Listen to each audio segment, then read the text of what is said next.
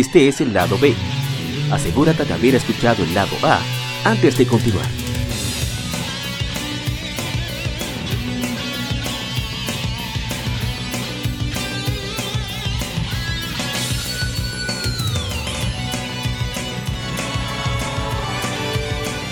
El tema de la semana. Un tópico o cuestión particular es debatido por la Legión.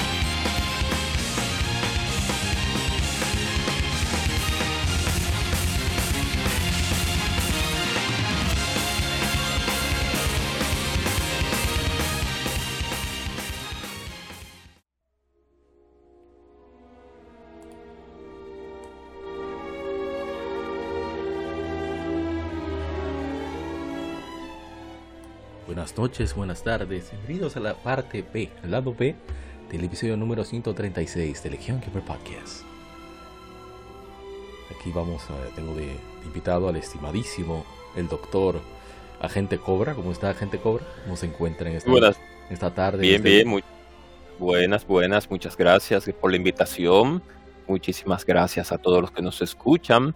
Eh, estamos bajo una música ambiental bastante exótica, por eso estamos hablando de esa manera. Claro, hay, que adaptarse a las circunstancias. Y entonces yo hice un doctorado allá en, en, en Japón. De usted la va a hacer, es lo único que usted hace. crítica- Crítica de videojuegos. Bueno, gracias por acompañarnos. Eh, gente cobra de Mundo 7 Podcast, que yo me lo he robado. Siempre está el gran estratos de estos. eh, estamos en podcast quejándose. Porque, Oh, porque porque usted nada más aparece aquí, usted tiene abandonada su casa.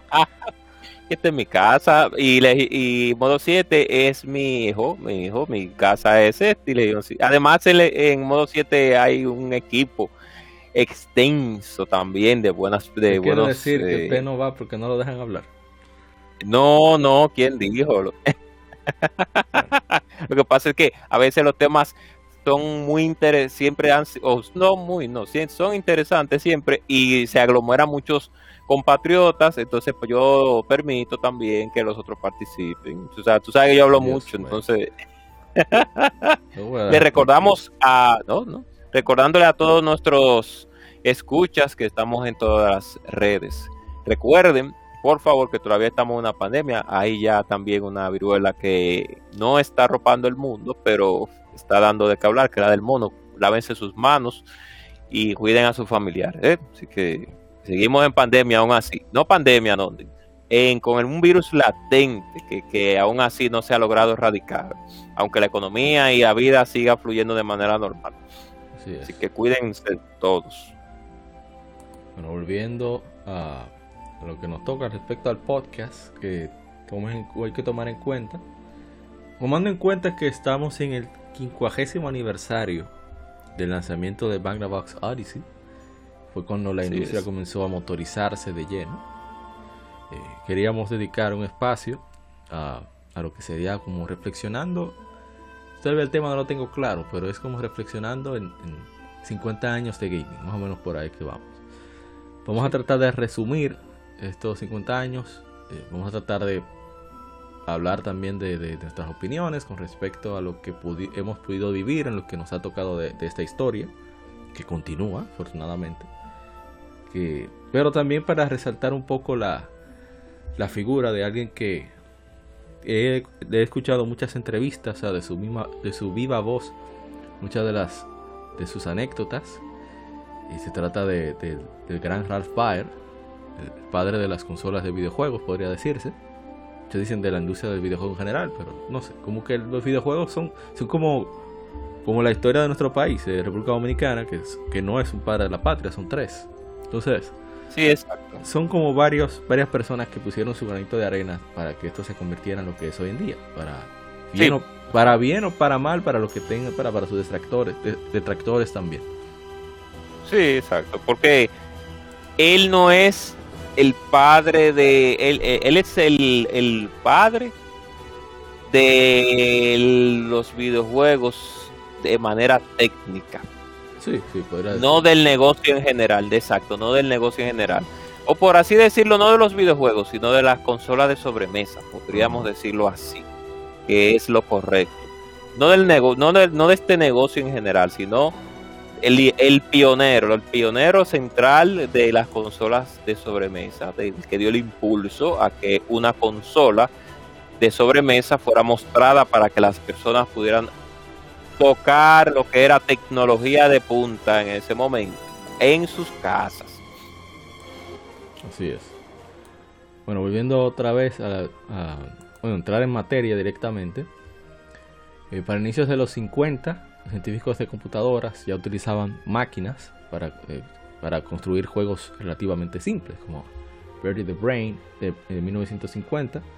Eh, es de los primeros juegos, se hizo en Toronto, lo hizo Joseph Cates para la Exhibición Nacional de Canadá. Era una computadora, básicamente era para jugar Tic Tac Toe. O sea, ¿cómo que le dicen? Cero mata cero, ¿qué le decimos? sí, cero mata cero, le decimos aquí. Entonces, para jugar eso era algo bastante simple. Era una computadora grandísima, como era todo en esa época. Y otro juego llamado Nimrod, que se trata de. Bueno, se hizo en Inglaterra. Para jugar, bueno, una máquina que se hizo en Inglaterra para el Festival de Bretaña en el 51 para mostrar sus avances en, tecnología de computadora. Eh, hecho para jugar NIM, inspirado en, Nimatron, que es una máquina, oigan, del, oigan el tamaño 3.7 por 2.7 por 1.5 metros. Diseñada por John Makepeace Bennett, construida por el ingeniero.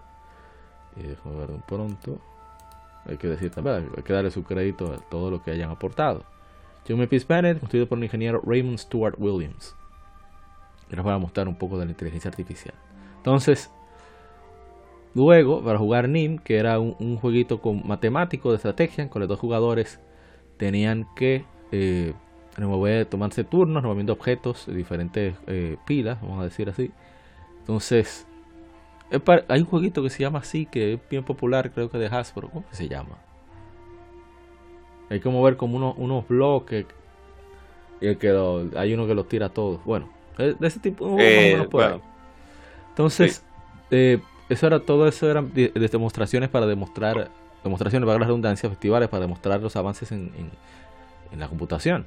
Entonces también demostró Tennis for Two, que lo hizo William Higginbotham, un, un físico estadounidense, miembro, era miembro del equipo que hizo la primera bomba nuclear, por cierto. Eh, entonces, él mostró ese juego en 1958 en el Laboratorio Nacional de Brookhaven. Eh, es un laboratorio de los Estados Unidos para, eh, para el, Departamento Nacional de Energía en Long Island. Entonces, usando una computadora análoga y un osciloscopio para de pantalla. Entonces, Space War, que se considera uno de los primeros juegos, eh, se hizo en el 61 para la PDP-1, una mainframe, una computadora mainframe en MIT, en el Instituto de, de Tecnología de Massachusetts. Permitía a dos jugadores simular un combate espacial en el, sistema simplista que tenían en esa época. El código fuente fue, fue compartido con otros institutos en todo el país. Y ya que los estudiantes de MIT se lo llevaron a la universidad. o sea, de esa época estamos compartiendo, pirateando los juegos, increíble. Digo, no era, no se hizo con propósito comercial. Pero vean que como, a mí me parece interesante que desde esa época siempre se tomó en cuenta el compartir, que mira, ven a ver esta cuestión, eh, que es una naturaleza que tenemos, por eso hacemos el podcast, para compartir eh, opiniones. Entonces... Además de que realmente, y disculpa la, interrupción, amor, cuando nosotros hablamos de no, de no el acto de prestar, sino el acto de de realizar una copia, no es un acto ilegal que uno realice una copia personal de un, de un de cualquier archivo o CD, no es no era un acto ilegal, el acto eh, se comienza a ser ilegal cuando sucede la venta de esa copia de manera regular, o sea que usted tener una copia de una de, de un juego y prestárselo a un amigo nunca fue manera, nunca fue algo ilegal.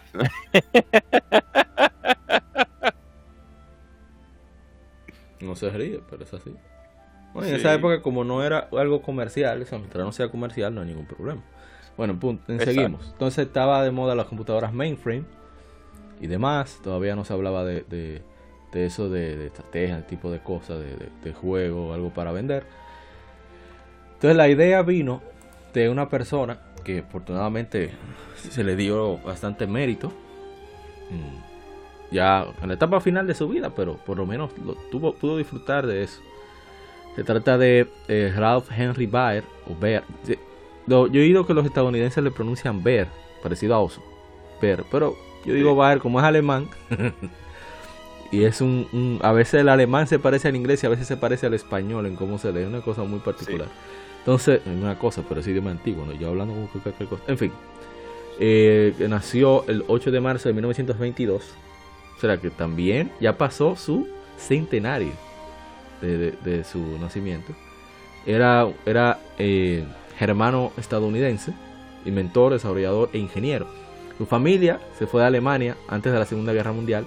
Él incluso sirvió en el ejército estadounidense. Eh, ese- por eso ganó, eh, tuvo, obtuvo interés en electrónica. Entonces se metió en varios trabajos de que tuviera alrededor de la electrónica. Trabajó como ingeniero en Sanders Associates, ahora Buy Systems, en, New Hampshire, siempre vivió en New Hampshire, donde concibió la idea de jugar juegos en una televisión eh, cerca de 66. Pero, según él dijo, desde más o menos el 50, él tuvo la idea de que, contale, pero la televisión tiene que hacer algo, hacerse algo más que jugar con eso. O sea, eso te habla de la persistencia que puede tener una idea que muchas veces no, no, no están las circunstancias para llevarla a cabo, pero puede surgir en el momento adecuado. Solamente hay que tener paciencia, es un juego de paciencia.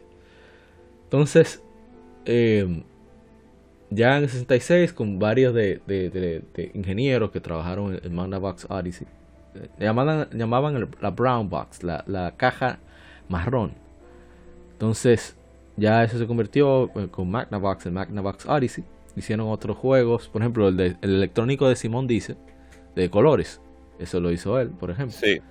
Eh, y él siguió trabajando, entregando con electrónica hasta que murió en 2014, con más de 150 patentes a su nombre. Entonces, por eso se le considera el padre de, de- de los videojuegos, por ser el motor que llevó a la constitución de una industria formal como tal. Entonces, en 2006 obtuvo el premio de la Medalla Nacional de Tecnología en los Estados Unidos por su gran eh, aporte en creación, en, ser pionero, desarrollo y comercialización de videojuegos interactivos que llevó al uso de aplicaciones mega industrias tanto en el entretenimiento como en los reinos de- en, el aspecto educativo. Entonces, eh, yo quiero destacar que él se graduó del Instituto Nacional de Radio, de la radio en el 1940. Él fue asignado en el 43 a inteligencia militar en el ejército, en los cuarteles del, ejército estadounidense en Londres. Eh, volvió en el 46 a Estados Unidos. Eh, donó su colección de, armas que consiguió a, a varios museos. Eh, entonces, él también fundó la, la GI Bill, una ley, o sea, ayudó. Eh, oh, perdón, apoyado por la GI Bill, que es una como una ley que le permite a los a las personas que regresaron de la Segunda Guerra Mundial a, obtener eh, ventajas para poder estudiar. Entonces él estudió, eh, él logró un grado de licenciatura en eh, ciencias de ciencia en ingeniería de televisión, que era como se llamaba el término en ese entonces, uno de los primeros del Instituto de Estadounidense de Tecnología en Chicago en el 49. Entonces comenzó a trabajar en Rapier, luego se volvió a Laurel Electronics en, el Bronx, donde se encargaba de la línea de producción de, equipos, también trabajó para IBM. Pero ah, ya cuando llegó a Sanders Associates, ahí fue que comenzó ya a trabajar hasta retirarse en el 87, ahí fue donde concibió el Magnavox Odyssey, eh, que es lo que, ¿verdad? lo que nos compete. Entonces, él eh, trabajó con varios ingenieros. Yo solamente quiero mencionar algunos de los nombres porque pienso que también eh, deben ser mencionados. Voy ahora a, a buscarlos antes de que comenzamos a, hablar sobre sus aportes, etcétera, etcétera. Creo que hay que mencionar a esas personas que también aportaron. Entonces, a ver, a ver, a ver. Veo que no salen los nombres acá.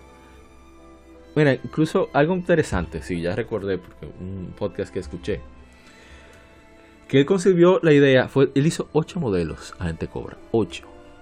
Sí. Y finalmente el que salió fue el 7, iba a llegar al 10, porque estaban tratando de ver, de reducir costos y de tratar de implementar la mayor cantidad, digamos, por ejemplo, colores en la pantalla, eh, en diferentes aspectos, pero que la cuestión del costo, el, el aparato salió como a 150 dólares, sí, que es un equivalente como a más de mil dólares de ahora, es una locura.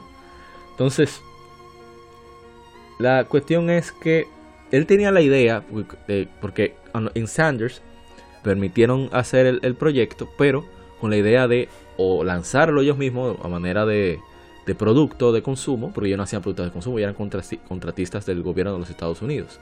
Entonces, o lo iban a licenciar. Entonces, al final optaron por licenciarlo, porque ellos no tienen experiencia en, en equipos, en electrodomésticos para el hogar. Entonces, una de las ideas que él tenía era que había un mercado emergente con las compañías de telecable. Sí. Pero la función que tenían en esa época no había canales cerrados. Lo, lo que ellos hacían era simplemente permitirle una mejor señal a los lugares donde, donde, perdón, visualización, a los lugares donde las señales por aire no llegaban, o sea, en los campos o, lo, o ciudades montañosas, etcétera, etcétera. Entonces, lo interesante es que él tenía la, oye, oye esta vaina, gente cobra, oye esta vaina.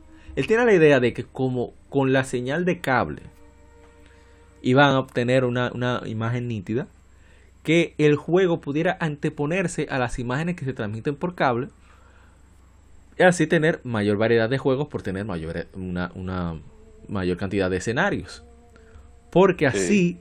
la compañía de cable se encargaría de vender tanto el juego, el aparato, el Magnavox Odyssey, la Brown Box, perdón, la, la Odyssey, la Brown Box, como el servicio, que fuera, fuera un, aña, un añadido. Que la, incluso que la caja de cable, bueno, eso no lo, dice, no lo dijo él, ni, ni, está en ningún lado, pero según entiendo, la caja de cable iba a ser, perdón, la, el Brown Box, la consola de videojuegos, iba a ser también como el aparato de señal.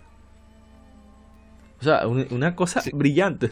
Él estaba él, él, ya estaba, él estaba visualizando el primer servicio de streamer, de, sí, de, de streamer, una cosa de de streamer. locos. Eh, dígase Google Stadia, dígase GeForce Now, dígase es una cosa de loco. Entonces, en ese tiempo. Otra cosa que, que, me sorprendió muchísimo es precisamente que él contactó a todas las compañías que bregaban con electrónica, o sea, con, sobre todo con televisores. Y al final quien le respondió más fue RCA.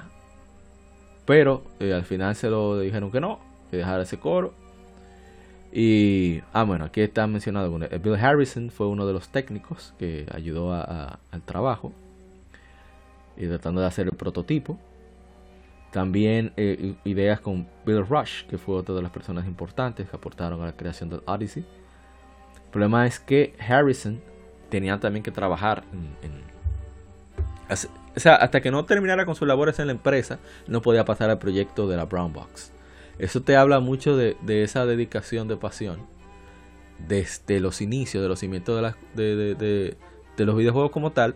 Porque si recordamos, por ejemplo, Fumito Ueda, el equipo de Fumito Ueda, así, así siempre ha trabajado.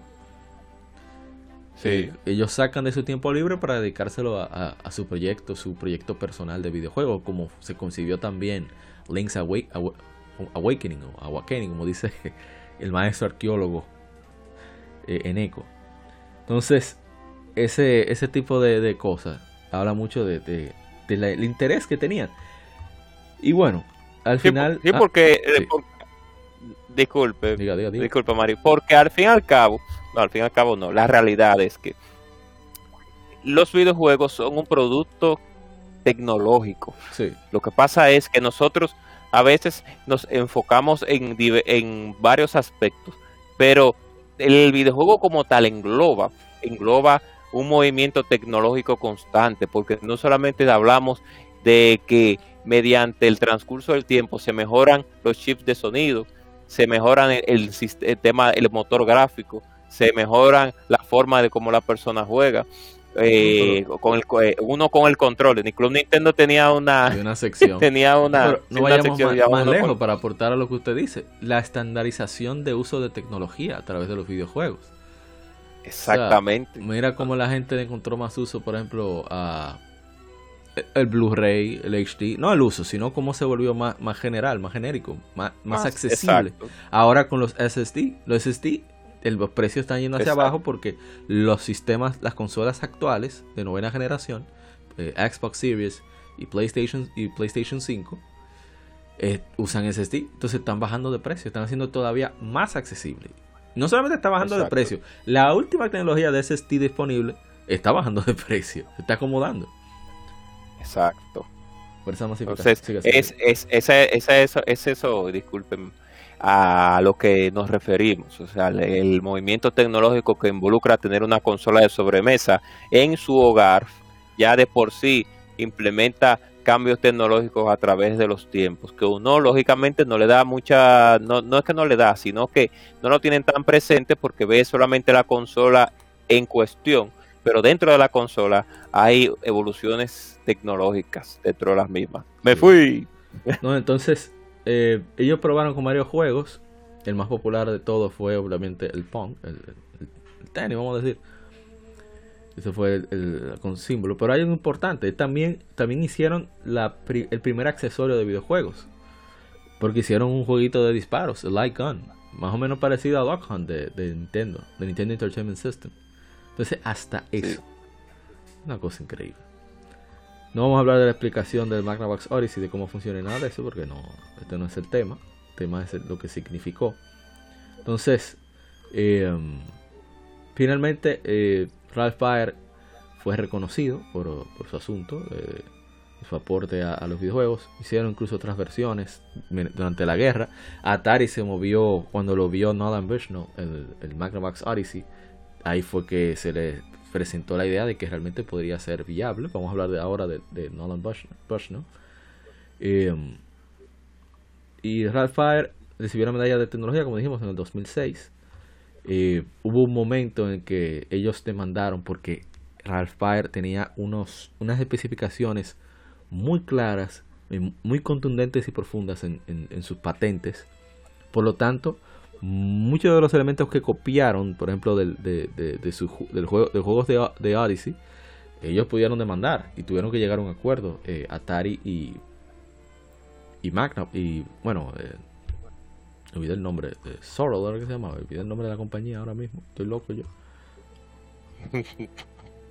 Sanders, perdón. Sanders. Sí, Sanders Associates. Ellos pudieron llegar a un acuerdo y bueno, eh, algo que me interesó mucho, eh, que me sorprendió mucho de, del señor Raspberry era que lo de él no eran tanto los videojuegos, sino más como de, de ese reto de, la curiosidad. De, mira, pero si esa televisión, si ese aparato puede hacer eso, se puede usar para otra cosa. Yo voy a averiguar la forma de que haga esa otra cosa. El que no sé. Yo voy a buscarle la vuelta. Fue que nadie más tuvo la idea, fue él. Y, Exacto. Y se tomó su tiempo para llevarla a cabo. Esperó al momento justo. Y, y también otra cosa es que como que a él nunca le interesó tanto como el aspecto de negocio, lucrarse. O sea, sí le interesaba, ¿verdad? Poder vivir tranquilo y eso. Pero no tenía como esa ambición. Era como que yo quiero hacer algo nuevo. Punto y que y buscaba la forma de que se llevara a cabo. No era tanto de, ah, yo quiero hacer esto para que la compañía me premie lo mejor. No, era más como, mira, yo voy a hacer la diligencia que haya que hacer para que mi invento salga, sí o sí.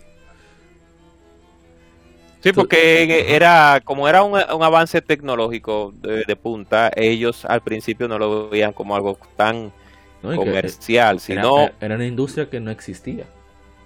Exacto. Por eso se le, describe como pionera, como la palabra pionero o pionero. Por eso, porque se estaba buscando no un acto de, de, lucrarse, sino más bien de impulsar la tecnología hacia adelante. Sí. Entonces, él siempre decía, por lo menos en un par de entrevistas suyas que pude ver, que era más como que le reconocieran su papel. Porque realmente hay muchas personas que no le conocen. Hay muchas entrevistas en, YouTube que, fueron incluso hasta, su casa. O sea, él nunca dejó de trabajar. O sea, sí, él se retiró de la, compañía, pero él nunca dejó de tratar de, hacer invenciones, porque esa era, esa era su pasión, inventar. No era un diseñador de videojuegos. Eh, quiero decir, en, el, en lo que se refiere en la materia como son Hideo Kojima o, el mismo Ueda o, Shigeru Miyamoto. Pero el tipo era un genio. Así el tipo no, el maestro era un genio. Entonces, vamos entonces a ir con, con el otro lado. Vamos a ver a la consola casera. Pero hay otro que todavía está vivo y tiene su cara de loco. Y bueno, gracias a Dios está vivo. Nolan K. Bushnell, que nació en el 43, tiene 79 el desgraciado. Eh, él es ingeniero eléctrico, él estableció Atari. Y, y se acuerdan de Chuck E. Cheese, esos famosos robots. Bueno, animatronics, como le dicen. Eh, él ha recibido muchas... Bueno, que fue más... Exacto. No, fueron, fueron los que nos escuchan eh, de manera internacional, pues chocan chis de, de, la, bueno, eso mismo, lo que dijo Mauricio. no, Una, es una cadena de, de restaurantes. De, restaurantes. Al estilo de otras marcas, McDonald's, etcétera, etcétera. Lo único que aquí, en lugar de. tenían una como una banda de música y, y algunos personajes interactivos, eran robots prácticamente animados que tenían sonido, etcétera, etcétera. Entonces ellos hacían conciertos mientras, uno, eso era dirigido a niños. Se entretenían mientras comían y veían el concierto. Un o sea, una cosa brillante en esa época. Entonces, él ha tenido varias exaltaciones. fue miembro del Salón de la Fama de Videojuegos, de la Asociación, del Salón de la Fama de la Asociación de, Electrónica de Consumo.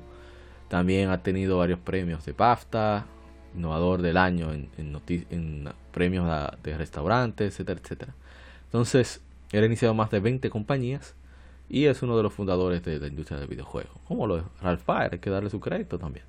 Entonces, em, también inició una empresa de software educacional llamada Brain Rush. Entonces, él tiene una ley, se le da una ley que no puedo confirmar o negar que sea suya. Pero es una ley que dice que los juegos tienen que ser fáciles de aprender, pero difíciles de dominar. Que eso es lo que otorga la recompensa. Me parece brillante eso. Esa, ese aforismo. Bueno, entonces, eh, Donald Bushnell, que nació en Utah, Clearfield, Utah, una familia de clase media, eh, mormones. Él fue a la Universidad de Utah, estudió ingeniería, luego estudió negocios, se transfirió a la Universidad de, a la Universidad de Utah, al Colegio de Ingeniería, se graduó de, con una licenciatura en, Ingeniería Eléctrica. Em, él era mucho de aquellos de los 60 que, jugaron Space War en una, una computadora DEC. Eh, DEC que quiere decir eh, Digital Equipment Corporation, es una marca que había em, de los 60 a los 90. Entonces, em, como dijimos, él trabajó con máquinas electromecánicas de arcade, con el jueguito Speedway en 69. Viendo jugar, dijo, contale, pero yo quiero ver cómo eso funciona. Y comenzó a, chequear cómo, era ese negocio de jueguitos. La jueguito ahí que nadie le hace. Entonces vio los juegos arcade de Midway en un parque de atracciones. Entonces eh, vio cómo tenían que tener tanto habilidad como suerte para alcanzar la meta del premio. Entonces vio cómo la gente, le gustó el concepto de cómo la gente se ponía curiosa acerca del juego y aunque y que tuvieran que pagar con el fin de jugar. Entonces, sí. trabajó para Adulton Guidance, Control Systems, Halo Limited, muchas empresas, Campus Company, entonces después que se graduó se movió a California con la esperanza de, trabajar en Disney, pero la compañía no estaba en ese afán de, contratar a recién graduados. Entonces él comenzó a trabajar como ingeniero eléctrico en Ampex. a ver si lo leo bien. Ampex, que es una empresa de electrónica. es por el nombre completo de, de su fundador, Alex M. Ponía Tough Excellence. Y bueno, ellos son vaina de computadora, electrónica y demás. Entonces, después de dijimos que trabajó en Ampex, después conoció a Ted Dabney, que también es ingeniero eléctrico y cofundador junto con National de Atari, que tenían interés en común, se cayeron bien, eh, hablaron de hacer, oye, estamos hablando de aproximadamente 60, 70 por ahí, de, su idea de hacer restaurante de pizza con eh, juego electrónico. Juego electrónico. Y bueno, entonces él, lo llevó al laboratorio de inteligencia artificial de Stanford y le enseñó Spaceward. Entonces en 69 ellos formaron eh, con la intención de hacer un clon. Hay una frase que dice que los artistas buenos crean, los mejores artistas roban. Entonces, la idea de, hacer Zixi, digo, perdón, Zisky, es robarse Spaceward. y lo hicieron. Se llamaba Computer Space. Unos ladrones. Entonces hicieron el prototipo. Eh, ellos lo chequearon, buscaron una manufactura, una manufactura, manufacturera, perdón. Hicieron una, una asociación con Notting Associates para hacer la vaina de cobrar las moneditas. Un gabinete de fibra de vidrio. Hicieron una unidad para que incluyera un mecanismo de, de, la operación por monedas. Entonces, otra moneda, como decimos. No le fue bien a Computer Space, aunque vendió más de 3 millones. Y él, él, pensó que fue que no lo mercadearon bien. Decidieron que el próximo juego sería una manufacturera más grande. Entonces, de ahí, en 72 fundaron Atari el nombre de sigue ya estaba registrado. Ellos jugaban mucho Go. Eh, y quien la tenía era una compañía de, que era de, una comuna de, de, California, de hippies. Y dijeron, bueno, vamos a ver con esa gente, vamos a poner Atari, porque no, esa es cuando tú vas a ganar. Atari en japonés quiere decir eh, Atari más, Atari, Atari, ganar viene de ganar. Entonces la gente dice eso cuando en Go, ese famoso que tiene anime de todo esa serie. Eh, ese es su juego favorito, Go, de, Donald Bush, ¿no? Entonces por eso le pusieron Atari. ay, ay, ay, ay, O sea, el nombre japonés no empresa estadounidense, pero bueno. Entonces, eh, ellos comenzaron a bregar, vieron la, la, demostración en Berlin Game, en California, vieron la demostración del Magnavox Odyssey. Ellos contrataron a Valley Manufacturing para hacer un juego de carreras. Y Alan, Alcorn también para hacer un, juego. también un pionero de eso de ingeniería y, ciencias de computación. Él hizo Pong, uno de los primeros videojuegos. Entonces algo similar a, Speedway de Chicago Coin. Y bueno, y que era lo mejor vendido en cuanto a juegos electromecánicos o arcades. En el día Magnavox Odyssey, en Merlin Game, él tuvo, ¿verdad? Dijo, pero vamos a hacer una versión arcade del jueguito de moneda. Para probarlo a Alcorn. Le dijo incluso que General Electric era quien iba a, hacer la movida de comercializarlo y eso. Pero en verdad, él no, le interesaba ni siquiera el juego. Entonces, él hizo varias mejoras Alcorn al juego, haciendo que el juego vaya más rápido. Y hizo Pong. El Pong le fue bien. Atari lanzó varios arcades y se quedó. El juego fue un éxito. El juego que, iban, que era nada más de prueba fue un éxito. Todo un papelazo. digo un papelazo, no, todo un, todo un éxito. Entonces, Daphne se quilló porque sintió que lo estaba fuereando. Posh no. Bueno, sí. Ahora sí. Entonces, se, se fue de Atari. Se fue en sentimiento. Sí. Entonces, hicieron un jueguito eh, llamado Key Game, pero una compañía alterna, en el 74 lanzaron Tank.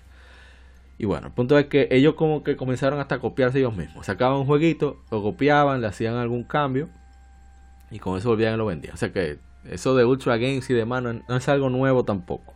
Está desde los cimientos de la industria. No, no solo, no solo Ultra Games, sino, bueno, sí, Ultra Games fue uno, pero Ultra Games fue una licenciataria para ese mono, no monopolio, sino esa regla que tenía Nintendo con, la producción de juegos. Exacto. Vamos a decir Vamos a decir Tengen, Tengen, sí. Pero era porque Tengen... Ajá, no, Tengen se pasó, espérate. claro que son los jueguitos de Tengen ahora. Tengen era una, empresa oficial porque Atari como que se dividió en varias partes y, y una parte de, de, de, ellos convirtió en una empresa aparte, perdón, una, una empresa eh, eh, individual. Y entonces ellos estaban cansados de, de, pagar la licencia de Nintendo porque ponían limitaciones en lo que tenían que lanzar. Incluso compitieron por la licencia de Tetris al final Nintendo fue quien se quedó con la licencia para consolas. pesar de que la versión de Tengen era la mejor, pero bueno. Entonces, Oh, pero ellos se querían mejor a ti, pues tú vas a ver, ¡fuap! y sacaron su- sus propios cartuchos, su propio estilo. sí. Una barbaridad. Nos demandaron por eso, inclusive. Pero bueno, eh, el asunto es que algo interesante que yo quiero destacar es que en ese momento en que tenía su asunto de Key Games, que hicieron Tank, que le fue bien a Tank, que, es lo mismo que lo dice Virgin, que Tank fue lo que salvó a Atari. Están en un jueguito de, tanques literalmente matándose. Había ciertas X que marcaban eh, donde estaban minas. Si tú caes en una mina, pues perdía más rápido. Entonces, ya con la compañía estable, eh, lanzaron consolas de Pong en el 75. Eh, hicieron también variantes de arcade eh, para consolas hasta el 67. En esos momentos, solo que quiero destacar, habían dos empleados de Atari que habían hablado con Bushnell para, para un- una vainita que estaban haciendo, casi nada, una cosa que se llamaba Apple One. Esos empleados eran Steve Jobs y Steve Wozniak, que ellos usaban partes sobrantes de los equipos de, de Atari para ellos hacer la, la- la Apple One. O sea, que Sí. como la cosa. O sea, que Para hasta, desarrollar hasta- la microarquitectura y encadenar eh, los chips. o sea, que pa- hasta para una de las empresas más grandes del mundo tuvo que ver con, con videojuegos. Increíble. En fin. eh, ellos le, le ofrecieron el diseño a, de- a, a Bush, ¿no? Y a Atari, pero ellos querían meterse, quedarse con arcade y consolas. Dice, así que en el 75 eh, le ofrecieron incluso un tercio de, de Apple, de las acciones, 50 mil. Eh, y oye lo que dice Bushnell, cito textualmente. Yo era tan brillante y dije que no. Es, es divertido pensar sobre eso cuando no estoy llorando. Sí, ahora la cita. porque sí, así es. Sí, a veces Así tú es, tienes la muy- oportunidad de la vida, porque ya tú estás estable, tú dices, no, yo no necesito tu disparate. Mira, ahora. Mira ahora. En fin. eh, eh, hizo muchísimas inversiones, se unieron con otras empresas para que distribuyeran sus aparatos, tuvo una competencia con el, el Magnavox Odyssey, la consola de, de Pong. Luego lanzarían una, un aparato revolucionario. Estoy saltándome mucha parte de la historia porque no queremos solamente quedarnos con lo de. Claro. Eh, ellos hicieron algo interesante que se trata de eh, el Atari 2600. Ese es uno de los puntos más de los aportes más importantes de, de aparato de, Atari, de, de Bosch, ¿no? El Atari Video Computer System, Atari VCS, Atari 2600, en el 82. Eh, perdón, eh, perdón, perdón, perdón, me equivoqué. Hasta el 82, entonces en el 77. eh, fue un aparato que se hizo con microprocesadores, porque antes se hacían con componentes eléctricos muy específicos, así era como estaba hecho el Magnavox Odyssey, pero esto ya estaba trabajando más como una computadora. Entonces, al mismo tiempo que sucedía esto, ya vamos a ver con lo de Atari. Dejarlo hasta ahí porque son demasiadas cosas. También en Japón comenzaron a llegar, comenzaron a copiar lo que se estaba haciendo en Estados Unidos, que es Pong, que es jueguitos de nave, etcétera. Hasta que comenzaron a hacer producción original, sobre todo empresas como Taito, Sega y Namco, que eran las que estaban a la vangu- vanguardia. Que por cierto, Namco se metió más en arcade por el hecho de que Atari tenía una filial japonesa que la manejaba Namco y no o sea, no la manejaba Namco, sino que tenía relaciones y Namco dijo, mira, yo te voy a comprar esto, pero y te vamos a licenciar tu juego, así que suelta. Y, Exacto. y por eso Namco se metió más de lleno a arcades. Y hubo... Ay, tengo que... No, no, voy a atacarlo después. Entonces... Eh, que son tantas cosas. que me enredo. Sí, es mucha información.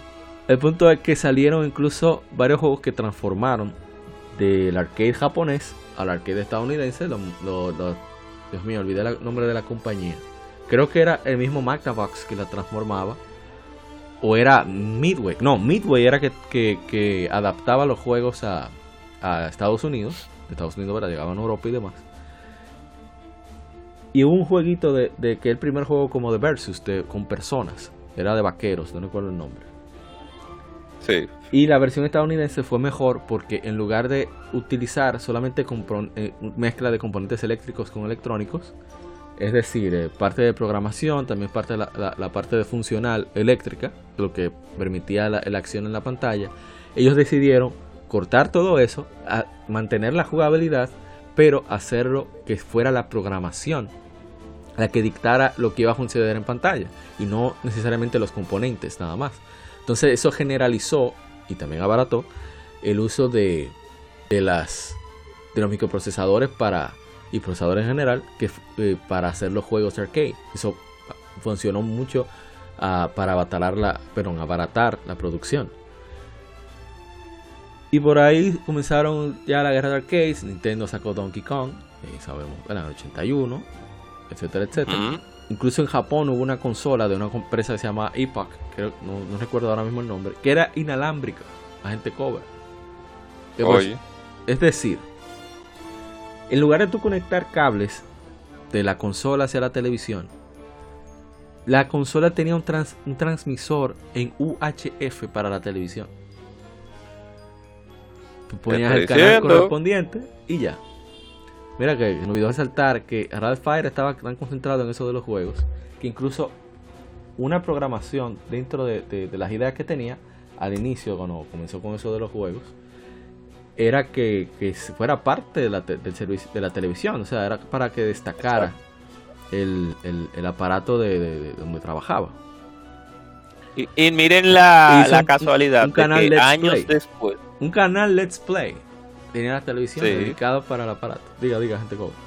No, que mire, que, mire la casualidad de que años después fue que se pudo organizar esa tecnología para que sucediera ese tipo de, de servicio. Sí. Años después, porque la tecnología era muy, no rudimentaria, sino era bastante joven, muy, muy primitiva, sino que estaba desarrollándose no a pasos gigantescos, a pasos eh, por así decirlo, a pasos pequeños pero avanzados. No solo eso, eh, también está la cuestión de que ya comenzaron, los, los japoneses entraron al, medio. Exacto.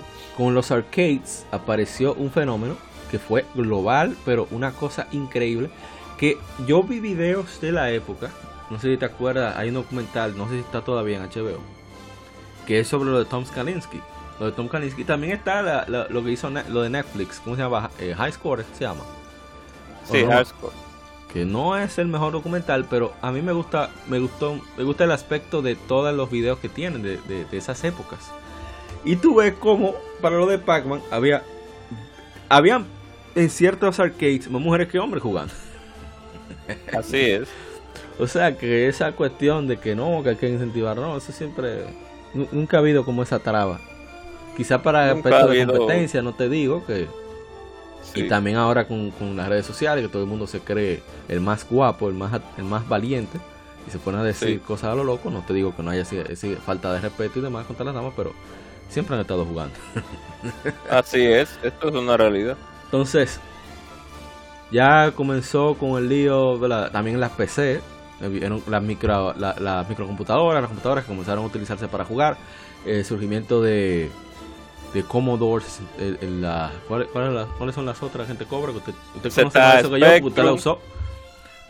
Yo, Z Commodore 64, ZX Spectrum, tenemos también la Amstrad, también 56, no más recuerdo. tenemos también el...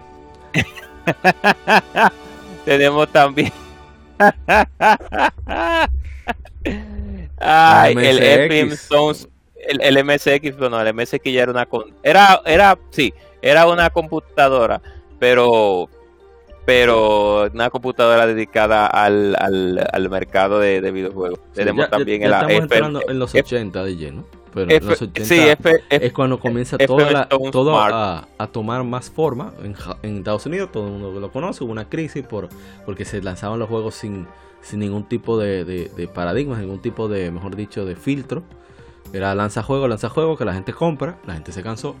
Claro, los arcades siguieron todavía vigentes y, y otros, otros lugares no se afectaron tanto. Eh, Japón, Europa no, no se vieron tan afectados. Pero sí fue problemático que la industria estuvo al borde del colapso, sobre todo en Estados Unidos, que hasta que no, supera, no subió de nuevo China, era el mercado más grande. Todavía sigue siendo uno de los más importantes. bueno, el segundo más grande de, todo el mundo.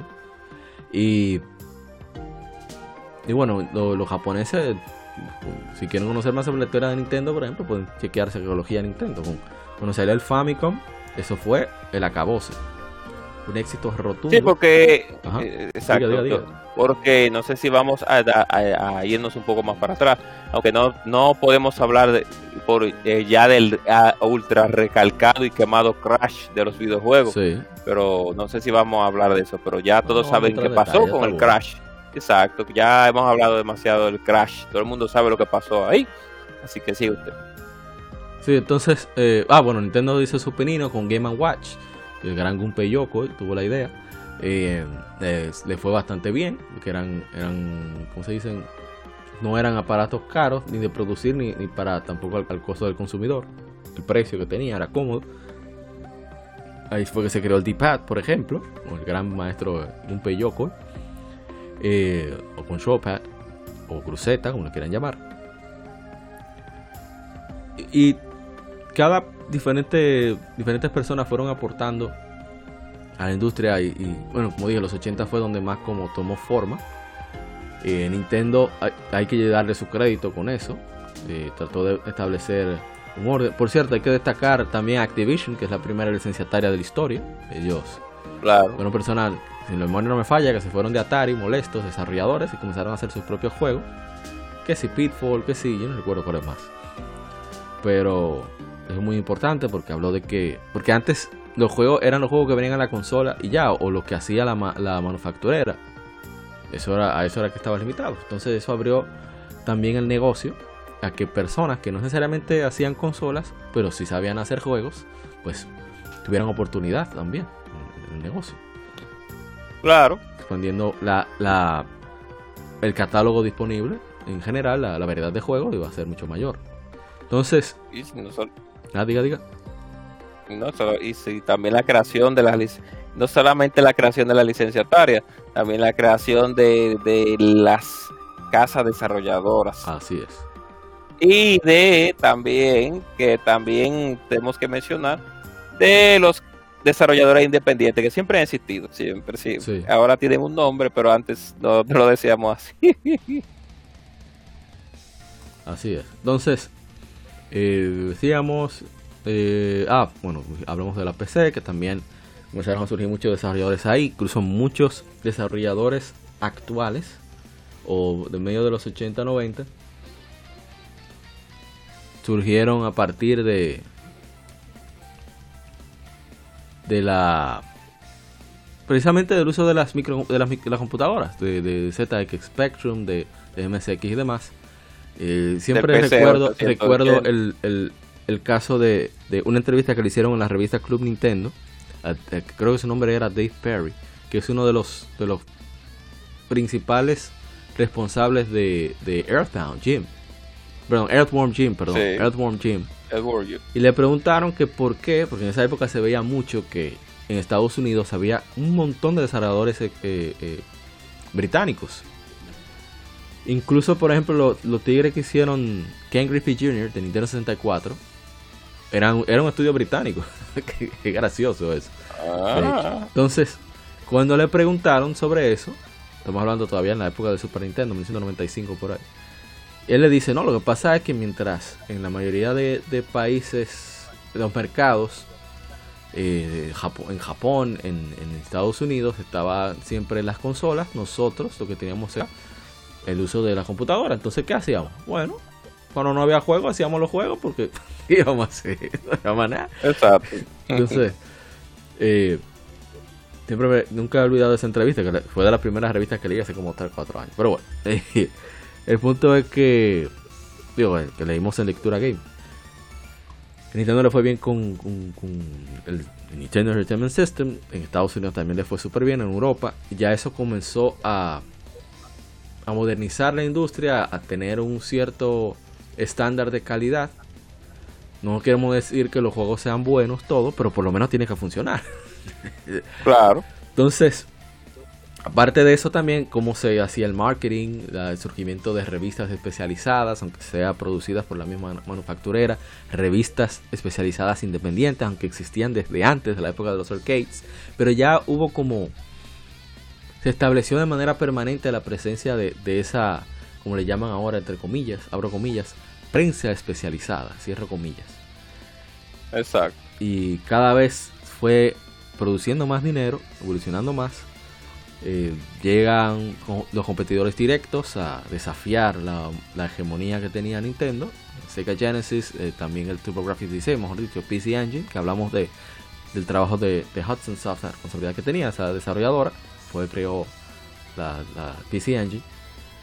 Luego llega PlayStation y demás. Y bueno, yo creo que ya podemos hablar por nosotros, contar, porque ya, ¿qué más vamos a decir? Esto la historia la estamos viviendo todavía. Exacto, ya, ya los que nos escuchan son unos expertos también. Pero muchos cambios que fueron ido por ejemplo, el cambio de, la visualización de, mayor variedad de, sprites, colores, formas, porque antes era todo blanco y negro, por ejemplo. Así es. No recuerdo qué desarrollador fue que yo escuché que dijo, cuando vio el, Nintendo en movimiento, el, el, Famicom, se quedó loco y dijo, pero Dios mío. y estos gráficos, veían eso 8K, no 4K, no, 8K lo veían. Porque fue un cambio. Sí, porque además. Sí, porque tenemos que también hablar sobre ese tipo de. ¿Cómo podríamos decirlo? De fórmula. Porque si vemos anteriormente los juegos, no solamente de Atari, ni del Magnavox de Odyssey, sino más bien de las computadoras personales que habían en ese tiempo. Sí. Eran eran algo era algo muy diferente a lo que vivimos con el Nintendo Entertainment System. Era un cambio del cielo a la tierra, no solamente en el asunto visual, sino en la forma de juego. Que le iba a interrumpir porque recordé ahora, yo no me imagino el cambio que fue de en los 70 tú tener esas maquinones de computadora. Bueno, los 70 no, los 60, 50 y que en los, 70, a los 80, por eso le llamaban microcomputadoras, el, ZX Spectrum, el Amstrad, el MSX, etcétera, porque en verdad la comparación era, era algo micro, de, una habitación completa y con muchísimas mejores especificaciones. Claro, llevándose a cabo la, ley de Moore, por supuesto. La, la, ley de Moore obligatoria. Entonces, eh, ¿Cómo fueron cambiando los paradigmas? ¿Cómo cada vez se fue fusionando, o sea, bueno, un elemento. Antes apenas se podía meter sonidos en los videojuegos. Y, y de repente, ah, por cierto, hay que también darle su crédito al, Apple II de Wozniak y Steve, y Steve Jobs. Porque eso hizo que mucha gente se pusiera a programar, a inventar. Sí. Y, y al bregar también con sonido, que la Falcon fue la primera empresa de videojuegos con un equipo dedicado de compositores, ya en los 80. Y cada vez fue siendo más, fue siendo más poderante su, los, equipos especializados, personas encargadas de gráficos, personas encargadas de sonido, personas encargadas de, de, hasta de animación en particular, de diseño de niveles. Que recuerdo mucho la, historia de Hideo Kojima que no sabían qué hacer con él. Sí, ¿Cómo este tigre entra aquí pero no sabe hacer nada, no codea, no, no hace código, no dibuja? ¿Cuál es su papel? Bueno, lo demostró cuando dieron el chat. Pero volviendo, viviendo otra vez a, la, de los 80, También el, uso, volvemos al uso de tecnologías, o sea, a finales en el 88, más o menos por ahí, cuando surgió el, el, el PC Engine CD, el uso de discos para videojuegos como tal, eso cambió totalmente lo que se podía hacer en videojuegos. El caso de eso lo podemos ver con, con IS 1 y 2. Eh, el uso de aquí en América. O sea, eh, tú comparas lo que se escuchaba y se veía en, PC, en PS88. Eso lo podemos ver en el especial Days. Y lo que hicieron en la versión de. Óyeme. Fue increíble. Es otra cosa. El uso de tecnologías también externas. Porque si bien el Magnavox Odyssey utilizó un sistema de tecnología externa, por el asunto de que para uno imaginarse lo que se estaba proyectando en la pantalla tenía que utilizar un filtro en el ah, televisor. sí, cierto. sí. Pues con la llegada del, del Nintendo Entertainment System, uno de los periféricos claves también fue el uso del Zapper. O sea, el Atari 2600 o el Atari, eh, sí, el, Atari 2600. El mismo Odyssey utilizaba. Exacto. no venía con ese, con ese aditamiento. Una pistola, o sea, por eso hablamos de la tecnología que se utilizaba. Inclusive eh, nosotros en actualmente, no actualmente, sino con la salida del Wii o con la salida del Super Nintendo o con la salida del del el, eh, iToy etcétera, etcétera, etcétera. Necesitábamos un sensor para ejecutar ciertas acciones en, mientras jugábamos, pero el Zapper solamente se necesitaba conectar al aparato, a la consola, y él solo emitía también una función directa al televisor. O sea, son repuntes tecnológicos. Sí. No, y, y, bueno, el uso de la filosofía de un Yoko, de pensamiento lateral con, con tecnología envejeciente. O sea, de, de utilizar tecnología que quizás esté desfasada o, sea bastante económica, pero de maneras nuevas. Entonces, eh, para sacarle provecho. Llega la Sega afectando la hegemonía, habíamos dicho, llega entonces PlayStation, etcétera. Ah, bueno, dijimos que no iba a hablar más de eso. ¿Sabe? Algo que me sorprendió mucho fue precisamente con la llegada del 3D. Y con la llegada del 3D me refiero sobre todo a Super Mario 64 porque yo recuerdo que eso lo dieron en canales de televisión a alguien explicando lo que significaba es ese, ese, esa separación total de lo que se había jugado antes. Porque sí, había salido había salido Jumping Flash de Sony, habían salido diferentes cosas. Jumping Flash de Sony, pues no lo sabía. Y diferentes cosas. Pero de manera tan coherente, un mundo 3D que te permite visualizar diferentes ángulos para tú poder, digamos así, calcular distancia de manera eh, eh, simple, no estamos hablando de medidas exactas, sino de manera intuitiva. Óyeme, eso fue impresionante. Claro, porque ya, ya teníamos juegos tridimensionales y teníamos una prueba ya con el chip Super FX de Super Nintendo. Pero ya una vamos a decirlo, un estándar de lo que iban a ser los juegos de plataforma tridimensionales. sí. No lo teníamos, fue una revolución Super Mario 64. Y que vemos, o sea, siempre se ha dicho que los videojuegos han bebido del cine. Lo, podemos ver eso a partir del, del, del ¿cómo se dice? De la marca que dejó Final Fantasy VII. Sí. La manera de cómo contó la historia a través de, cinemas con gráficos bueno, renderizado. No, ¿cómo se dice? De CGI. digitalizado, sí. Pero ahora mismo, ahora mismo en el 2022, supongo que mucha gente vio The Mandalorian. Pues The Mandalorian utiliza Unreal Engine, un motor que se hizo en el 98, 99 para videojuegos y ahora se está utilizando para... Claro, eh, eh, The Mandalorian es una serie, pero me refiero a, a la industria de cinematográfica. O sea, que miren cómo, cómo va la cosa, siempre va eh, dando vueltas, siempre se, va uniendo de una manera u otra, nada está separado. O, podemos ver también, como hablando del cine, como el Skywalker Sound Studio, el estudio que, que se utilizara para grabar bandas sonoras de películas, también se utilizara para videojuegos.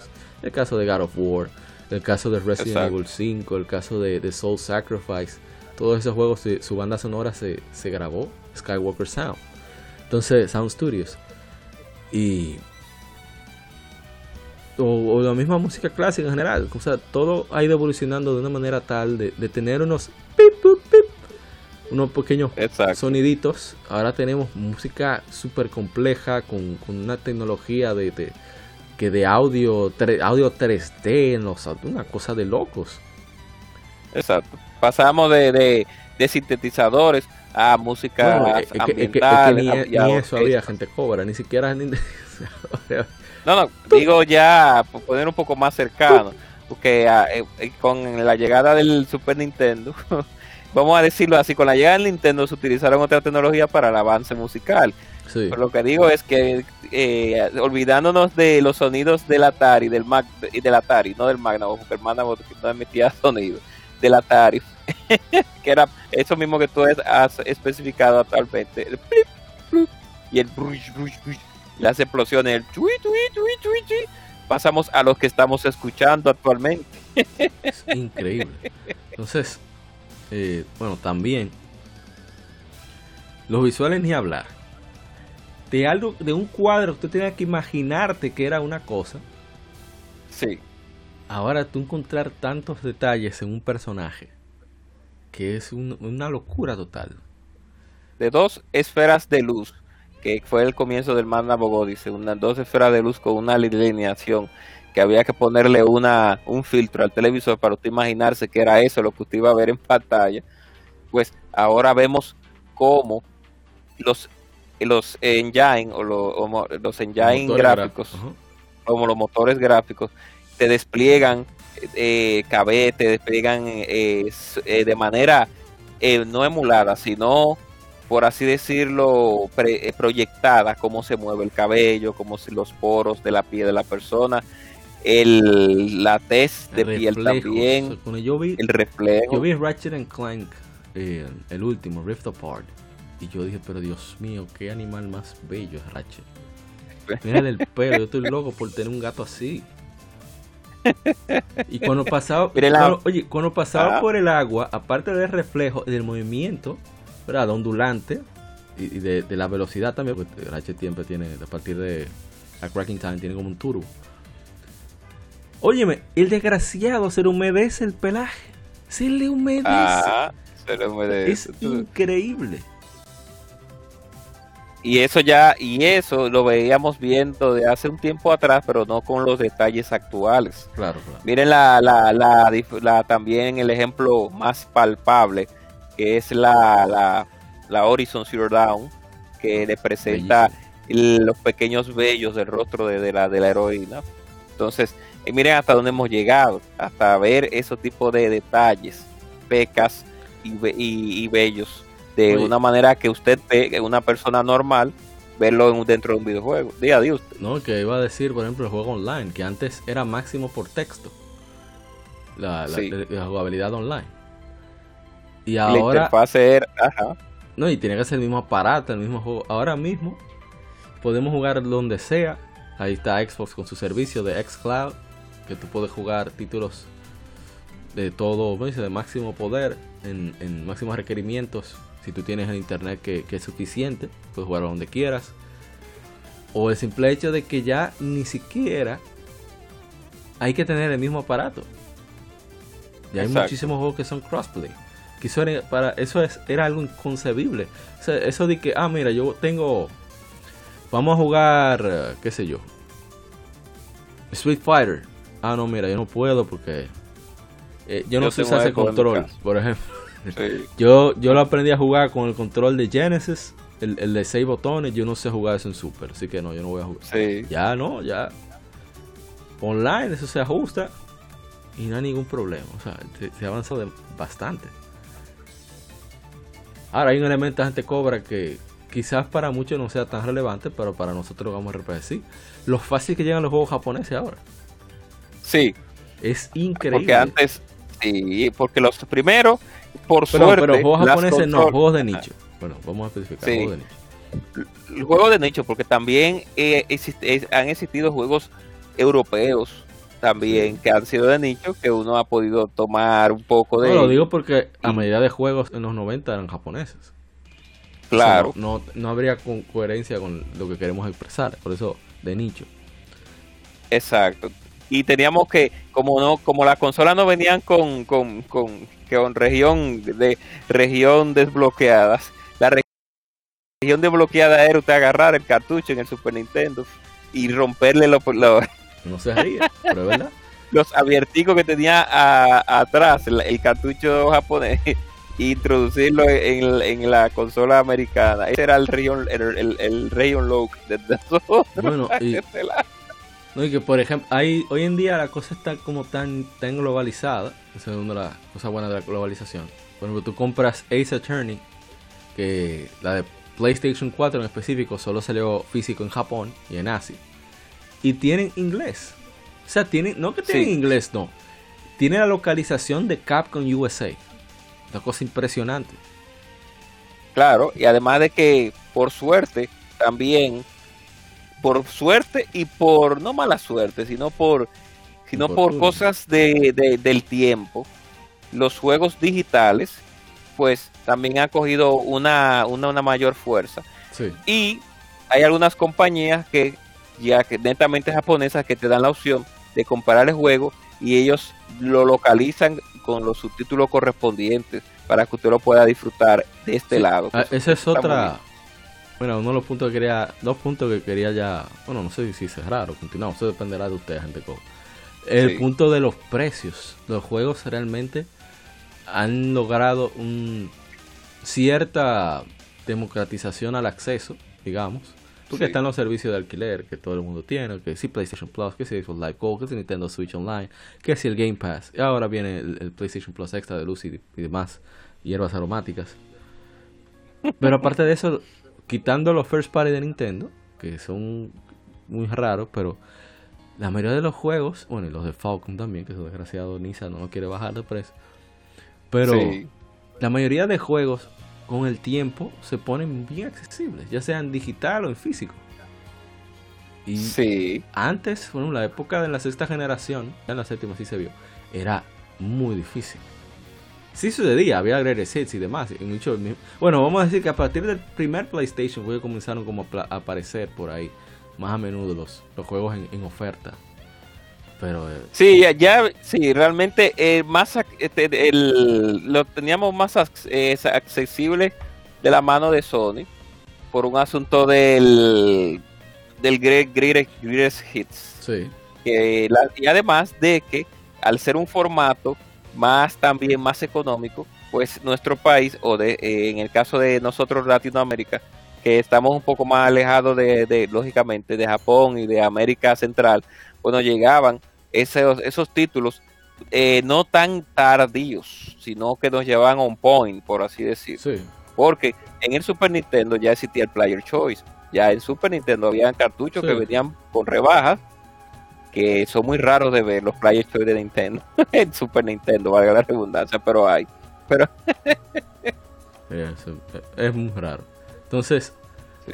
no, y, y- y, eh, precisamente con las tiendas digitales, y sobre todo a partir del surgimiento de Steam, óyeme, aparecen unas ofertas que ya es raro, ya no es tan necesario tú tener que ir a, a, a tú conseguir de manera extracurricular, digamos, un juego para que sea de tu interés. Tú puedes tener simplemente paciencia y, ah, mira, está en oferta ya, lo compras. un poco de paciencia y además de que la, eh, la, la incursión de la compañía Valve en crear un- una plataforma donde te pudiera comprar sus juegos digitales, eso fue también un avance tecnológico muy grande porque todo, todo antes era por medio de No, era un retail era lo que la- obligatorio. ajá, era lo que la tienda dijera. Y, y aquí, en- por lo menos aquí en nuestro país, muy raro que una tienda tenga ofertas de juego. No importa que el juego tenga 10 años ahí. Va a tener su precio de lanzamiento. Mira que eso Sí. me recuerda para que tú veas la importancia de la competencia. Por eso me- lo, lo- como mencionamos a Valve, que puso un jaque a las consolas de videojuegos. Porque eh, en jaque me refiero no de hackeo, sino de la jugada de, de que se dice en, en, en ajedrez. ¿eh? No, por si acaso pues, hay que cuidarse. Sí, Entonces, no, entonces, porque eso me recuerda que cuando surgió, cuando surgió todo el, el pirateo de, de- perdón, pirateo no, las copias de Pong descaradas, que todo el mundo comenzó a hacer su vaina de Pong, que Atari Sí. tuvo que buscarle la vuelta y ahí surgió lo, lo, lo de, lo de que salió Tank, un juego completamente diferente. Entonces comenzaron a hacer eso, a hacer, tratar de hacer juegos diferentes para poder seguir eh, vendiendo ganancias, seguir vendiendo juegos. Entonces mira cómo, Claro, cómo el. Ah, diga, diga. no que la- los plagios eran eran no descarados, no, sino que eran comunes. Sí, es verdad. Entonces, es precisamente por el hecho de, de esa competencia que hace que tú tengas que, bueno, fulano está haciendo esto y se me van a ir. Tengo que mantener a mi gente aquí, tratar de... La única forma que tengo de atraer a más gente y mantener a los que tengo aquí es adaptándome a lo que está haciendo la, competencia. Entonces, eso siempre es bueno, eso siempre beneficia a todos. Lo vimos con el caso de más reciente, a partir de la octava, bueno, de la séptima generación, que después del, del hackeo al, a PlayStation Network, duraron como un mes sin acceso, Sí. Eh, Sony se planteó como una forma de incentivar a, ese pago extra, inventó PlayStation Plus, que ofreció eh, que el cargado en la nube de respaldo, ofertas exclusivas o descuentos eh, más, más altos y también darte cierta cantidad de juegos cada cierto tiempo. Al principio era un, estándar, una colección fija, un catálogo fijo. Luego comenzaron a hacer lo de, de variar porque le sale mucho más cómodo. Entonces, ¿qué hizo Microsoft? Microsoft tenía desde 2002 cobrando Xbox Live. Así ¿Qué tuvieron que hacer? Contale. Se nos va a quejar la gente porque esta gente no Sony no cobra online, pero nosotros sí. Tuvieron que comenzar a dar juegos e hicieron su modificación de que mientras que tú no tenías, una vez tú canjeabas un juego, tú tenías acceso, no sé si es así todavía, acceso siempre para el servicio. Entonces ahora se revertieron los papeles, que quien está a la delantera es ah, PlayStation, pues se ha adaptado, Microsoft se inventó el Game Pass. Eh, eh, fuera de lo económico y demás, eh, a la gente le ha gustado bastante. Entonces Sony ha, ha buscado la vuelta y ha ofrecido un servicio que quizás no le llega a los talones, pero por lo menos está ofreciendo algo similar. Se está adaptando. Exacto. Y tenemos también encasillar ese punto. también Nintendo encasillar ese punto de que a pesar de que Microsoft pues, cobraba por el Xbox Live, el Xbox Live fue la plataforma inicial robusta de los juegos online. Sí, fue como la primera estructura. No, no, desde el primer Xbox. Digo, desde el primer Xbox, sí, realmente, desde el primer Xbox fue la, la, la plataforma ex, eh, eh, no pionera, sino un poco organizada de lo que sería el juego en línea. Porque eh, teníamos juego en línea ya en el PlayStation 2, pero con algunos juegos como Socom, con el Play Online, que el servicio se llama Online, Play Online. online. Entonces Socom, como el mismo Final Fantasy que se conectaba, la Final Fantasy X creo que se conectaba unos cuantos jueguitos solamente de Sony eran los que se podían conectar al internet, pero en el caso del Xbox eran muchos títulos que se conectaban a la o que tú descargabas cosas, comenzaron los tíos. Exactamente, exactamente. Entonces, es, es, Microsoft fue que estandarizó el, acceso robusto al, al, juego en línea como tal y también al, el acceso a, a los desarrolladores independientes, los indies comenzaron por ahí. Sí, sí, esta es otra cosa, que hasta la manera en que se hacen y se publican los juegos se ha podido democratizar bastante. Y ahora hay una variedad de juegos que, que oye, antes las revistas cubrían prácticamente todo lo que iba a salir en un mes, o en dos meses. Sí, así es. Ya es imposible, no se puede. Es imposible. Son, cientos de juegos que salen en un mes. Así es. Eh, es un mar de, de juegos. No estamos diciendo que sean buenos todos, la mayoría no lo son obviamente. No, no son buenos todos, pero, por, lo menos están ahí. Exacto, sale un reguero de juego y, y eso tampoco es que esté tan mal, simplemente hay que saber discernir, tener claro las, las preferencias que uno tenga, porque si uno se lleva de que hay que probar para saber. no, no, no, no. Se pierden muchos dólares y no estamos en eso. eso. es otro asunto que ha cambiado, la manera en que se juega. Antes, obligatoriamente obligado, como decía un profesor que tenía, había que juntarse con el otro cara a cara para, para jugar. Ahora no importa el punto geográfico en que uno se encuentre, sino tiene, no puede simplemente jugar. Mira, hablamos de lo de crossplay, pero eh, online en general se ha convertido en algo tan estándar que ya, es natural. lo, raro es que haya un juego ah. multiplayer local. Así es, lamentablemente y también se ha estandarizado. ¿eh? No, que concuerdo que, debería de estar los dos. sí, así es. Lo único, por lo, lo único que ha, trascendido en el tiempo, en lo que tiene que ver con el, con el jugar, en lo que tiene que ver con jugar de manera local, son los juegos de pelea. Por suerte ha quedado eso, por suerte. Porque no hay forma, de comparación. Exacto. Y fuera de pandemia, hace dos años atrás, lamentablemente. Tenemos que recordar los buenos tiempos, no, no los buenos tiempos, los tiempos sin un virus eh, tan, eh, tan de, eh, eh, por así decirlo, tan general. Y que se hace, pero ya de manera regular a los Lampari, en los que tiene que ver con, la, con nuestros queridos amigos usuarios de computadora personal, que a pesar de que los juegos de primera persona o de estrategia en tiempo real se puedan jugar de manera online, pero ese círculo, ese, esa cultura de hacer Lamparis todavía se queda, se ha quedado entre la comunidad de usuarios de PC. Y eso es muy importante porque se socializa, se socializa aún más que, que tú jugar en línea eh, sin ver a la persona. el ser humano necesita esa, esa cercanía. Ese es un tema para lo cual me gustaría tener aquí a la gente de bueno, a los demás miembros de modo 7, porque la, gente cobra dique de modo 7 todavía. Sí, yo soy de ahí todavía. Eh, de, de cómo de, de cuando jugar no era cool. O sea, cuando, cuando nos decían viciado, cuando... Hasta eso ha cambiado. Yo no me imagino el problemón que era ser gamer en los 60, 70. Eso tenía que ser terrible. Un adaptado social. sí, adaptado social, un pago, un, sin futuro, un sin familia. Y hay muchos, y actualmente no, antes, eh, después, en los 80 hasta la actualidad hemos visto casos, y hay casos, de hombres y mujeres hechos y derechos que, hechos y derechos, sí, creo que es la palabra que decimos aquí. Que tienen familia, mira el caso de Natanael, tienen familia, el caso de, de, Euclides, sí, Exacto, de Euclides. Que no usa el Twitter para nada, uno no puede hablar con él. Ustedes se comunican. Sigue, sigue, que son, eh, son personas, bueno, el mismo caso de Ronzo también, que son personas que ya, tienen sus hijos, son unas personas que le dan, dan una, le dan, le brindan a la sociedad un, aporte y, y se mantienen jugando a pesar de, la, de los tiempos y en el negocio. Claro. También en, este negocio. Al doctor se escucha este podcast que le dice, bueno, los ciclones le dice a las crías.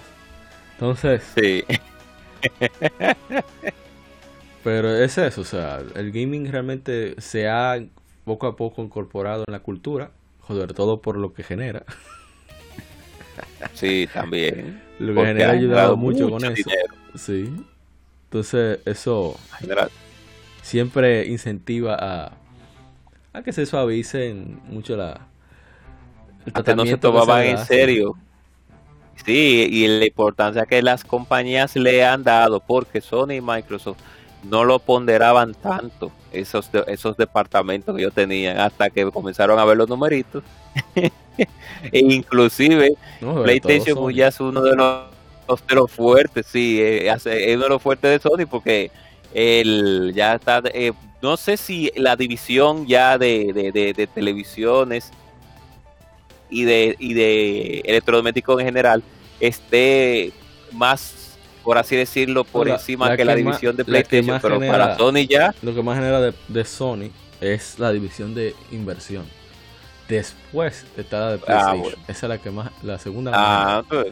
no es que antes, pero antes decir Sony, eso, esa, trivia, que antes cuando se planteó el proyecto de PlayStation por Ken Kutaragi, a, Oga y a los demás miembros del, del puro ejecutivo de, Sony, ellos decían, después que la aprobaron, decían, no, pero vamos a poner la marca de nosotros. No, no pongan esa marca ahí. No, no, no, no. ¿Y si falla? No, quiten eso. Ya para PlayStation 2 estaban... ¿Y dónde que vamos? Lo primero era, ¿dónde lo vamos a poner Sony?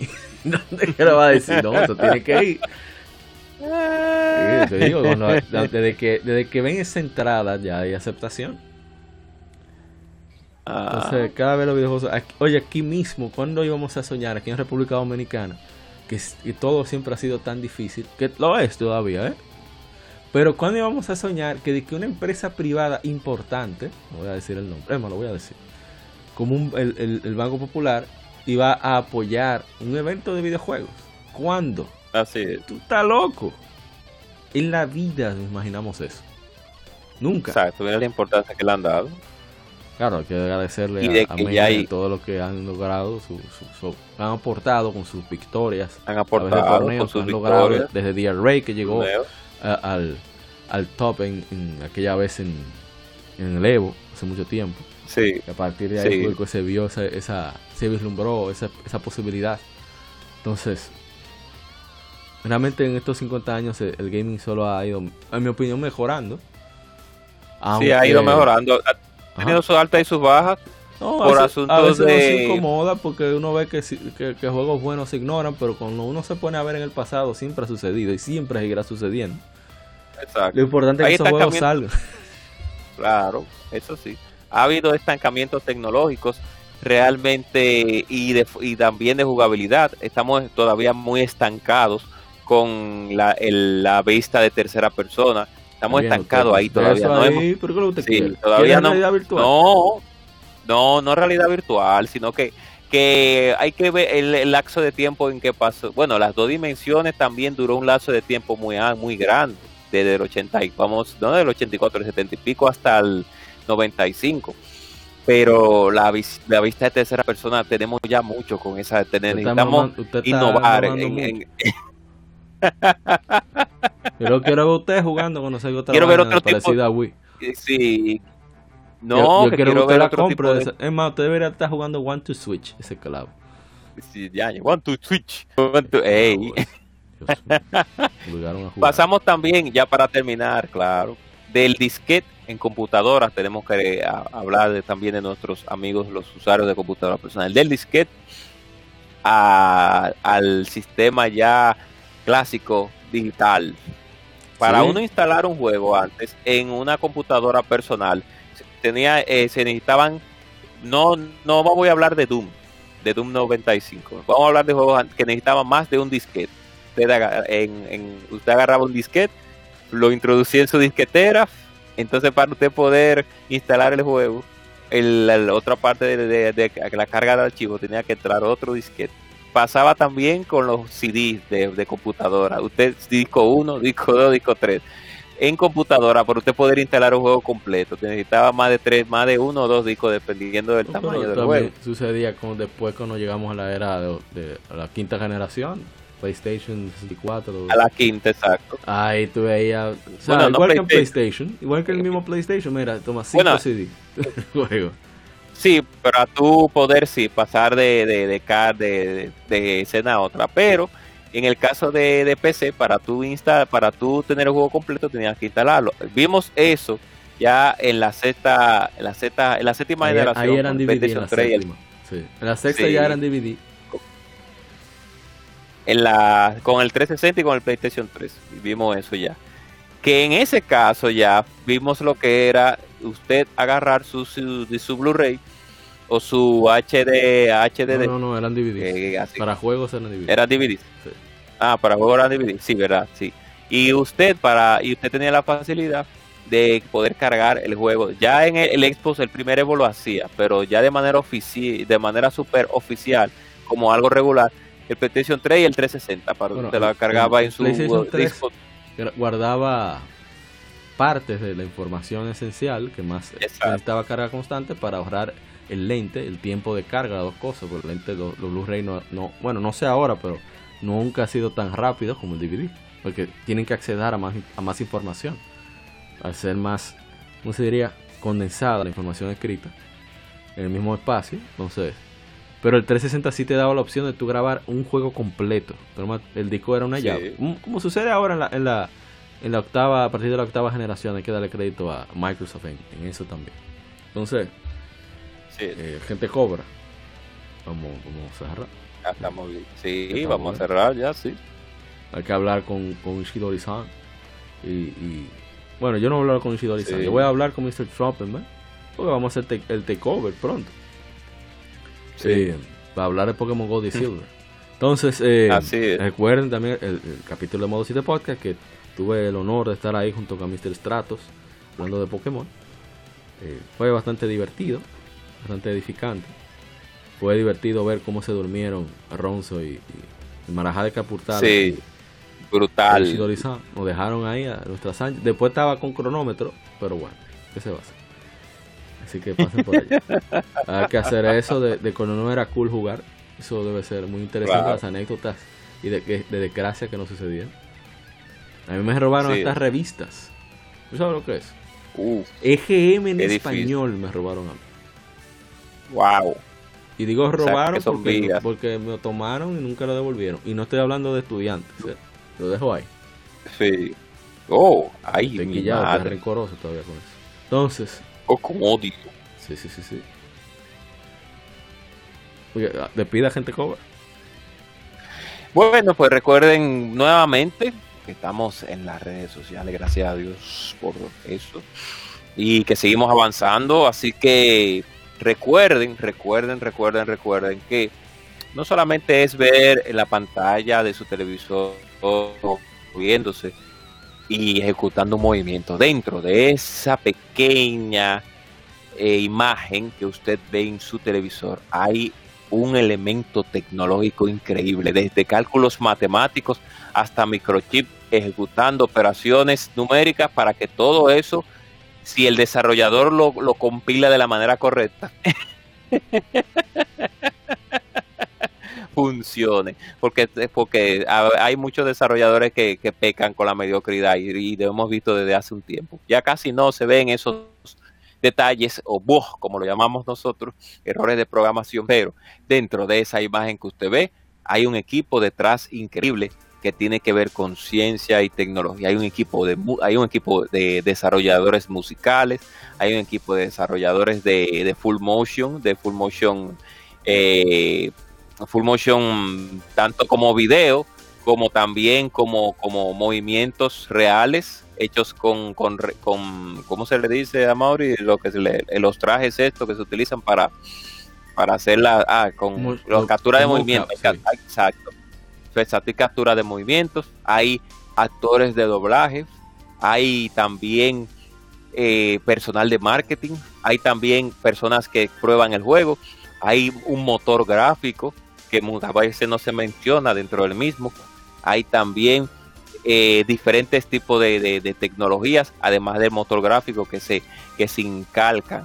Hay también, ya para finalizar, no solamente un motor gráfico, sino una actualización del motor gráfico, como hemos visto en el caso de Capcom con su, eh, con su R Engine, que ellos ya tenían ese motor desarrollado hace tiempo, pero fue pulido, fue, fue más pulido eh, el, antes era el NT Framework, pero lo convirtieron en el REST, en R Engine. Ah, igual con el mismo motor, claro, un motor bastante hermoso ese. Ese es, eh, ese es uno de, los, uno de los motores más bonitos que en la actualidad se han podido eh, se ha podido hacer porque Lanza acá con ha sabido tener un buen departamento de desarrollo.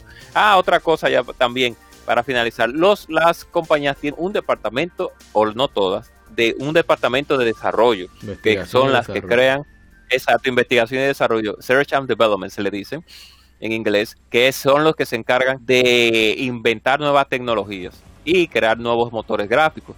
Casi todos los juegos que nosotros vemos en pantalla tienen un motor gráfico. Y dentro ya de esa de ese de ese de ese círculo vicioso que es lo que usted proyecta en la pantalla, ya está el componente ya que usted ve que necesita electricidad, que usted tiene en su mano palpable, que usted toca y le presiona para seleccionar una acción, que es la consola, que también es un milagro de la tecnología. Así que siempre a eso, y por eso recordamos los 50 años desde el Magnavox Odyssey, que es el padre, por así decirlo, de las consolas caseras y de los videojuegos en general, hasta el día de hoy, que no vamos a indagar porque ya ustedes ya saben ya todo lo consiguiente a este mercado. Así está, así es, lo estamos viviendo. Pasamos de, de, compañías independientes y creadores y desarrolladores independientes a partners que tienen que ver que tienen que ver con, el, mercado actual. Ahora mismo las consolas caseras están siendo desarrolladas por una compañía que crea piezas de computadora de hace, bastante tiempo, que es AMD. Y también eh, varias, en varias consolas atrás eh, utilizamos el sistema, también utilizamos partners con compañías dedicadas a esta gráfica, que fueron Nvidia y también ATI antes de ser comprada por AMD. O sea que Intel también y, y la misma AMD. Así que hagan el bien y no miren a quién.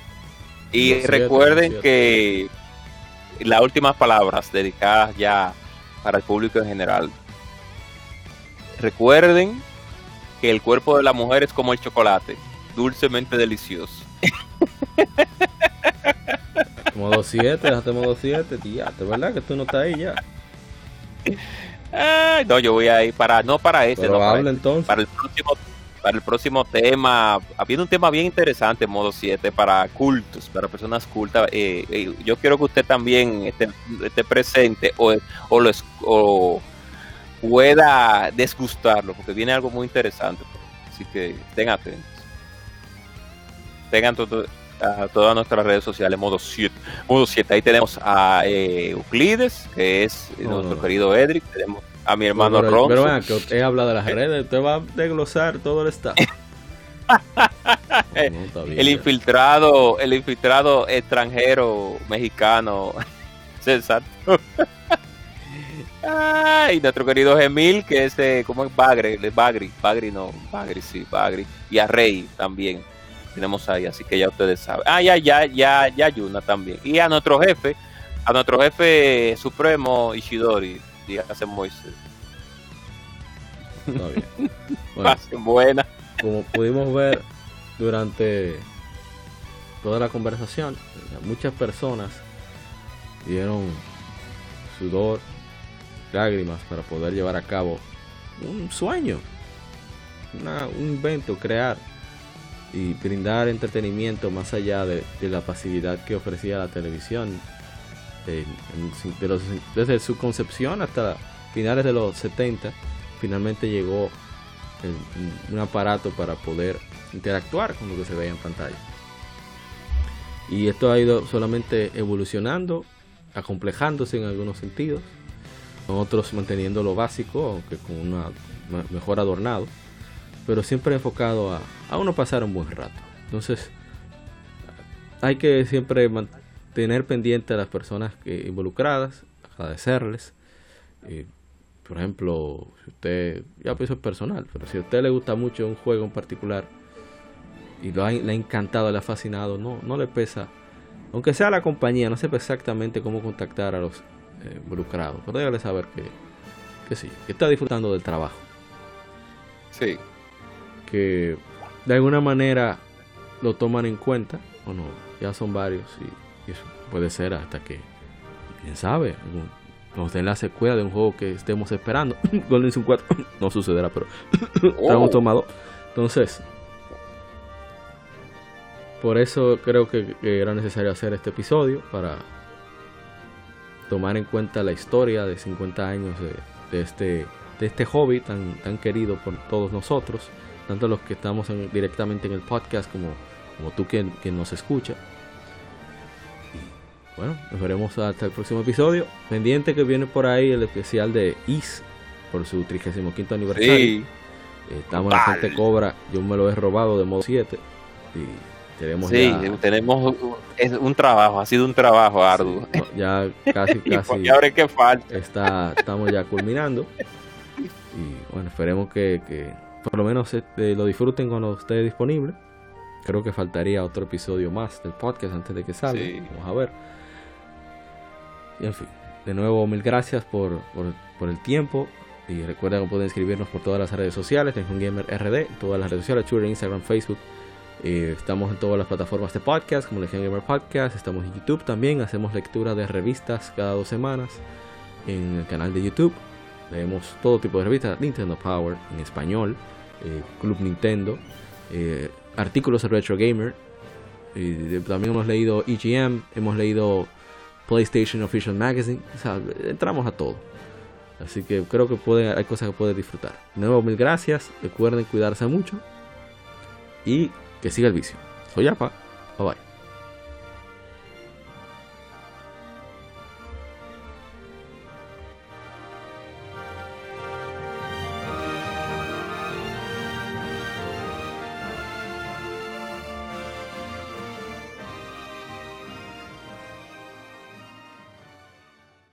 Somos Legión, somos gamers. Legión Gamer Podcast, el gaming nos une. Un podcast diferente para gamers únicos, noticias interesantes, historia del gaming y mucho más para mantenerte al tanto del actual como del pasado. Porque todos jugamos, el gaming nos une. Estamos disponibles en iBooks, TuneIn, Spotify, iTunes y demás plataformas de audio.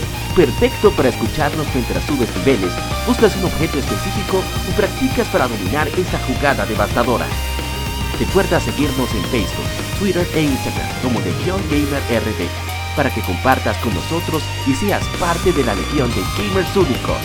Gracias por escucharnos y te esperamos para el próximo episodio.